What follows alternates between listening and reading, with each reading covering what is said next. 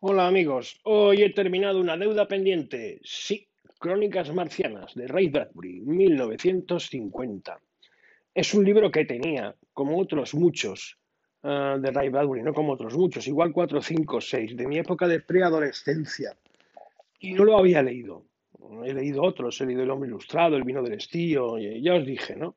Pero este no. Yo creo que este libro pues es fruto de, la, de cómo funciono yo, que es yo funciono por aluvión y entonces pues fui comprando y comprando hasta que el hilo se cortó y se quedó descolgado, como los ciclistas. Y bueno, pues esperando su momento.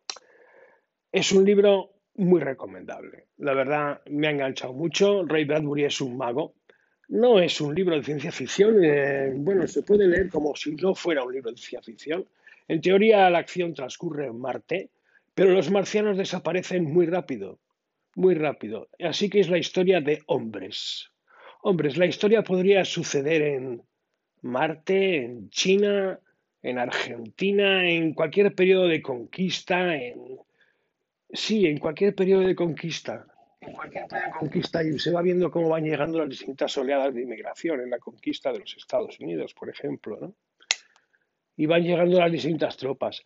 El, libro narrativo es ese, el libro narrativo de fondo, pero el libro está compuesto de montones de relatitos cortos, todos en orden secuencial, en teoría siguiendo ese, ese orden narrativo.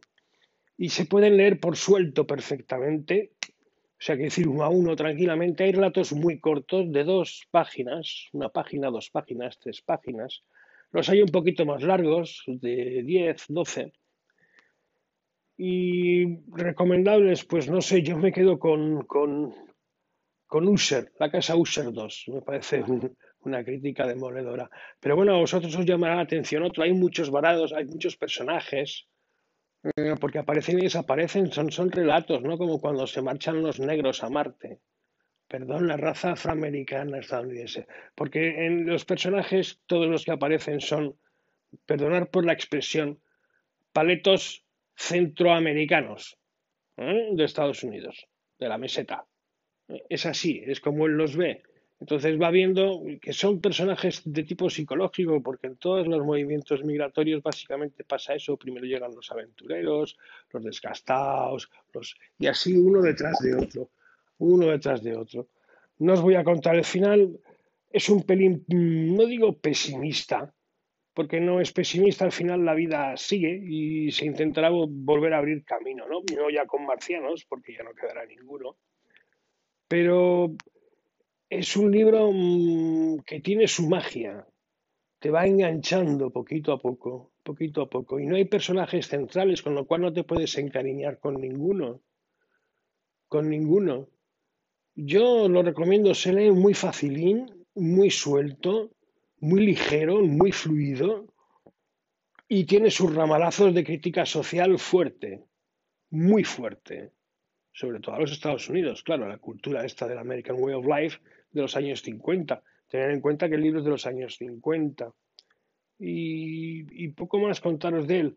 No sé si entrará en el sorteo, es un libro de Minotauro que yo debí de comprar ya por el año 78, imagino y que, hombre, sé que los está republicando otra vez, por lo menos este.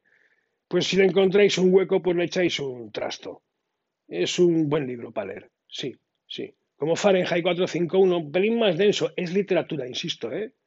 Pero son cuentitos, cuentitos no al nivel de Borges ni nada, son cuentos ligeros, muy ligeros, muy ligeros, que se leen muy fácil, de verdad.